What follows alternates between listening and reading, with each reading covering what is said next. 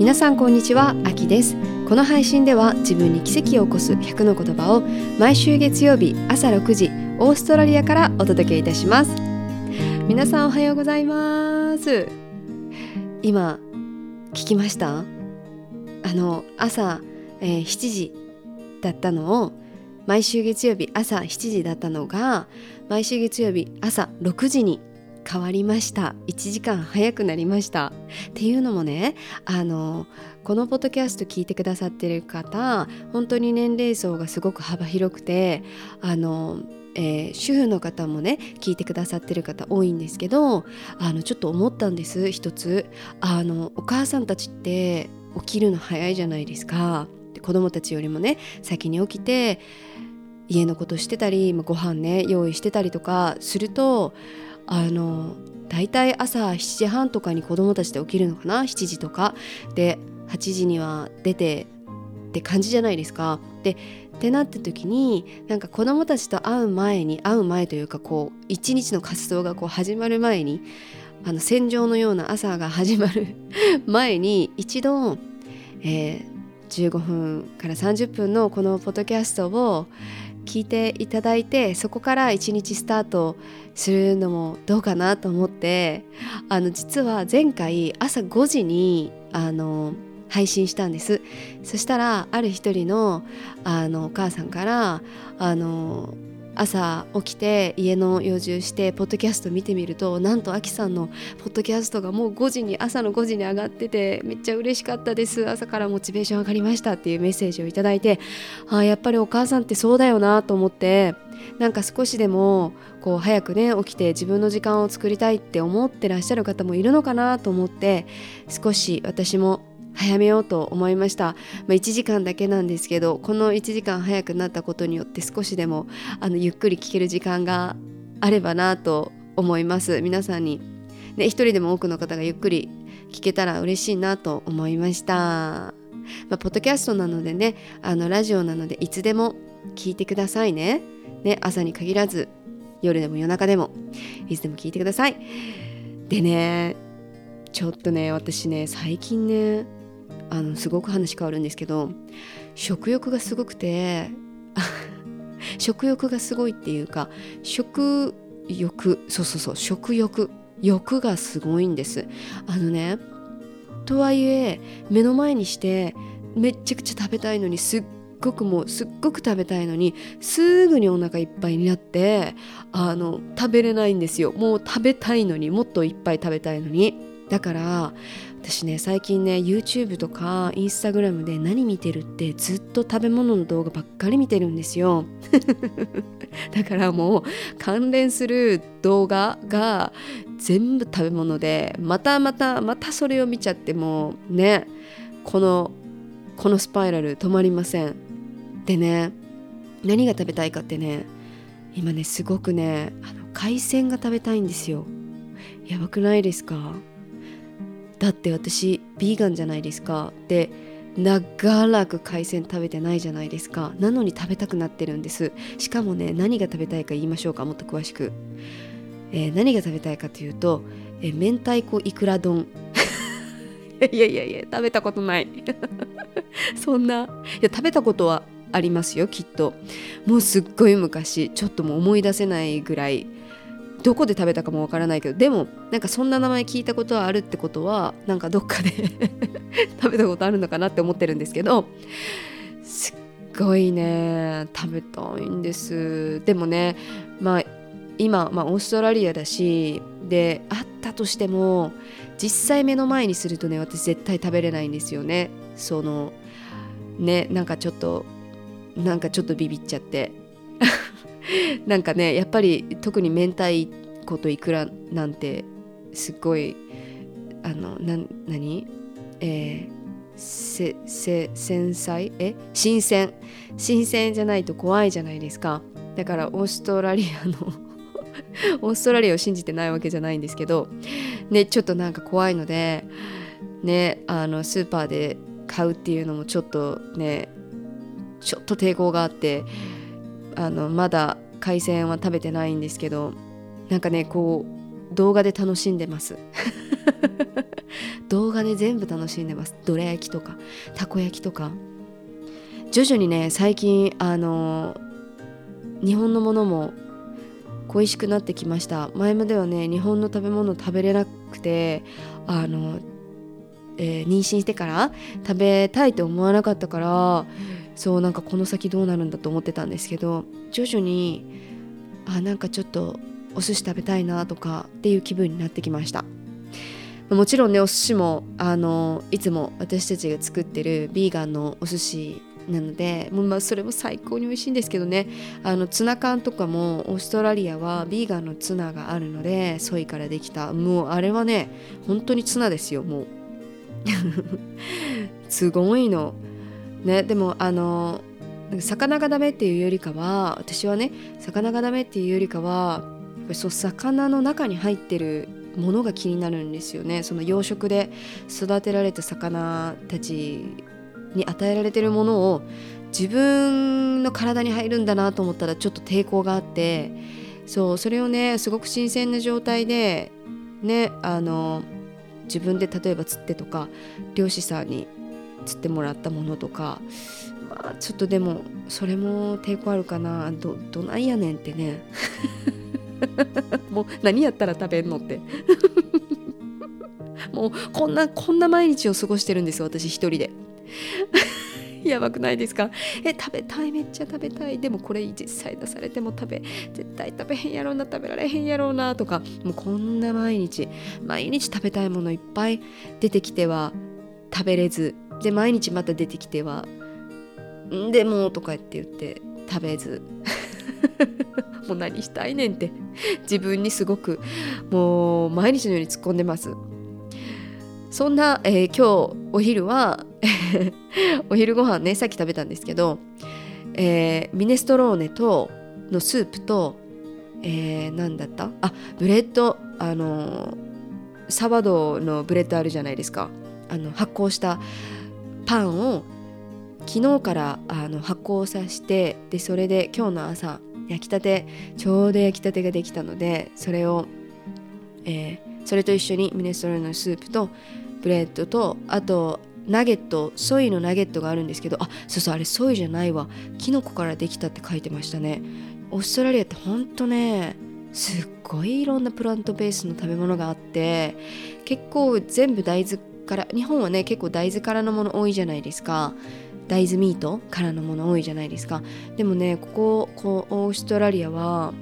そうあの、えー、キノコからできてたり野菜からできてたりするプラントベースのチキンとかソーセージとかもすごく多いのでそう今日お昼はそんな感じでナゲットをナゲットも食べました。美味しかった。でももうね食べてる時から夜ご飯何食べようって考えてます。今日の夜ご飯はちなみに今はこれもプラントベースなんですけど餃子があって餃子と、えー、この前あのタイレストランに行った時にあのスチームされた野菜を持ち帰りしたので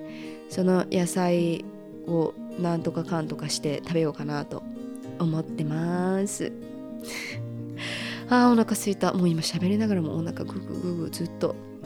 言ってます。でもまずちょっとおやつ食べようかな。この後ティーとねディカフェのティーと何かなんか甘いもの探します。家のどこか探します。でえっとねちょっとだけちょ唐突なんですけど皆さん恋愛してます？いや急急すぎてびっくり。ね恋愛してます？皆さん。してる？なんか最近あのまあねもう自分自身はあの結婚してねもう今お腹に赤ちゃんもいてその恋愛っていう感覚はねこうなんだろう新たな恋愛みたいな感じなのはもうもちろん全くないんですけど毎日ね毎日ね旦那さんに私恋してるんです。うんのろける。すごいのろけるじゃんって感じなんですけどなんかね今オーストラリアに来たじゃないですか。で住んでるじゃないですか。じゃあねなんか私オーストラリアにあの友達いるけど友だ私の直接の友達じゃない友達が多くて、まあ、旦那さんの友達がすごく多くてで私はずっとゴールドコーストとブリスベンに住んでたんでクイーンズランドの方には友達たくさんいてるんですけどシドニーには私住んだことなかったんですよ。この今回が住むのが初めてで旦那さんのねあの地元だからこっち側に来たんだけどそうだから友達がいないのね。でだからあの、まあ、いない会えないその離れてで会えないからこのなんかやっぱ寂しいんですよね。自分の家族も近くにいなくて、まあ、特にあの姪っ子ちゃんたちが私の自分の姪っ子に会えないのがすごい寂しくてでこっちのねオーストラリアの姪っ子も離れてるから会えなくてすごい寂しくてで友達もいないしでこんなあの旦那さんのえー、お父さんとお母さんはいるんだけどぱりねこう違うじゃないですかあのお仕事で出てたりとかこのまた違うじゃないですか。まあ、とはいえ私はお母さんにいつもお昼ご飯一緒に食べようって言って恋愛の話いっぱいしてるんですけど 恋バナいっぱいしてるんですけどなんかねそうそう何が言いたいかっていなくてなんかすごいね旦那さんがなんかねよりね愛おしく見えてきてこのオーストラリア期間中よりそうすごいね。なんかまあ感謝が感謝が先に来てるからなのかなこれってもしかしたら。うんそそっかそっか。今喋りながらそっかそっか。って思った。そっか。感謝が来てるからそこに対して愛情が湧いてるのか。なるほどね。なるほどね。そうなんかあの恋愛って恋愛って言っていいのかな？この夫婦の夫婦の関係って。なんか恋愛って言っていいのであれば私毎日恋愛しててすごい毎日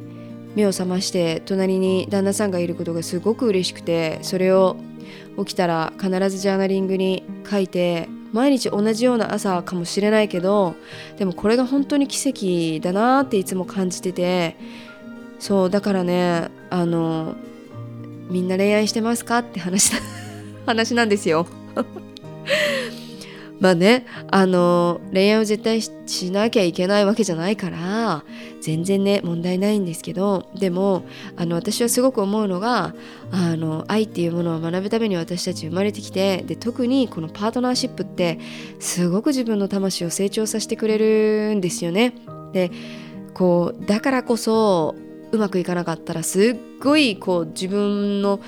自分自身もうまくいかなかったり恋愛でうまくいかなかった仕事もうまくいかなかったりとかってねこうあるじゃないですか。それぐらいこう心をコントロールされちゃうんですよね恋愛って。だからすごく健康な健全な恋愛をするっていうのは自分の本当に健康にもつながるんです。本当に自分のメンタルとメンタルにもつながるんです。だからみんなあの恋愛どんな恋愛してるかなってちょっと思いました。でねあのえー、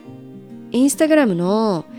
DM とかでご相談をねいただいたりとか、まあ、私はライフコーチとして本業としてはしてるのであの皆さんからのご相談は順番を待っていただいてでそれであのライフコーチの中でセッションっていう形でご相談を受けてるんですね。でこれに関してはもちろんもちろんパートナーシップだったり恋愛だけでなく自分のキャリアのことだったりこれから何をしたいのかどうしていったらいいのかどうやって自分の好きな人生を歩めるのかっていうのをあのライフコーチの中であのセッションをさせていただいてるんですけどでもねあのセッションを受けるほどのものではないんですっていう方いるじゃないですか。いるとしますね。でそしたらえっとセッションを受けるほどでもないんだけどでもあのアキさんに相談があるんです。話聞いてほしいんですっていう方もありがたいことにたくさんあのいらっしゃってでダイレクトメッセージだったり、まあ、LINE だったりねあのくださるんですね。ででもその方たちに一人一人にお返事ねあのするならちゃんとしたいんですよ。私するならちゃんとしたくて適当には絶対にしないから。ででちゃんとしたいんです。だでもそうするとね本当に時間がなくなっちゃうの。本当に自分の時間もなくなれば本当にこのポッドキャストの収録の時間まで割いちゃうぐらい本当にねあの一人一人ちゃんと向き合いたいんだけどあのメッセージでお返事するのがすごく難しい時があるのであのメッセージいただいたらその内容によってはねもし内容によってえー、このポッドキャストでシェアしても大丈夫なのであればもちろん名前とか、ね、個人情報は伏せさせていただいて、えー、質問だったり、えー、相談はこのポッドキャストでお返事させていただこうかなとちょっと思いました。でもしねその質問相談の中であのあなたが悩んでることに対して他の人もね同じように悩んでるかもしれないじゃないですか。だとしたらこうやって私に相談してもらったことが自分だけの救いじゃなくてこう穏やかになった心じゃなくて他の方も一緒に「あ分かる分かるそうよね」って「あそうか」って思ってもらえる方が一人でも多くいたら嬉しいなと思うのでもしよかったらあの、えー、ご相談のメールダイレクトメッセージくださるその最後の方に、まあ、最後でもどこでも大丈夫なんですけどあのポッドキャストであの回答大丈夫ですとかあのぜひポッドキャストであのシェアして大丈夫ですっていうのを書いていただけるとすごく助かります。で私 OK っていうスタンプ返すので のであのそうこのポッドキャストでお返事しますね。OK そしたら今日は、えー、恋愛の恋愛編で、えー、自分に奇跡を起こす言葉いきます。お互いに見つめ合うのも素敵。だけど共に同じ方向を向いていたい。愛している人と見つめ合う時間もとっても大切。結婚子育て同棲遠距離。どんなシチュエーションであっても大切にしたいこと。それは同じ方向を見ているということ。決して同じように生きるということではなく相手はどう思っている？どう感じている？価値観が違ってもいい違って当たり前かもしれない。だからこそお互いの目線の先にあるものは何か？知ってみるのも大切かもしれません。はい。このままでございますが私ねあのずっと若い時というか、えー、今の旦那さんと出会った時もそうかな。あの私愛し合ってるっていうことってお互いが見つめ合ってることってこう見合ってる向き合ってるっていうことってすごく思ってたんですね。でもねなんかちょっと違うかもって途中で思った時があってでそれがどんなことかというと私結婚っていうのってあのなんだろうななんかこの結婚って相手の相手と自分とで一緒に人生をもう本当に同じ絶対一緒で生きるんだってずっと思ってたんです。でもねちょっと違うかもって思ったんですよ。でどんな風に思ったかというと結婚って自分の人生と相手の人生を共有することが結婚なんだなって思ったんです。だから決して自分の人生に彼を巻き込まないし逆を言うと彼の人生に私も巻き込んでほしくないんです。ちょっと言い方きついですね今のね。でもね言いたいことはね結婚したって奥さんになったって子供ができたってあなたの人生は本当に自分のものでしかないっていうこと。この人生を子供と共有したり旦那さんと共有したりすることがそれが結婚なのかなって家族の形なのかなって思ったんです。だからなんか結婚したらもうそんななんか友達と遊べないじゃんとか自分のキャリア積めないじゃんとかそう思う方はそれで結婚してもいいと思うんですけどでもそれでもし結婚だったり恋愛だったりストップがかかってるのであれば一旦マインドセットするのもいいかもしれないよって思うんです。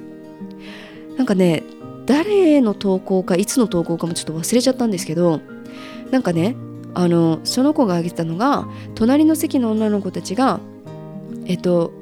えっとだえー、彼彼氏の話をしてたんです。ってで彼氏の話をしてなんか愚痴を言ってたのかな？で束縛だったりそんなので。で言っててなんかあでもやってそれを聞いたその子は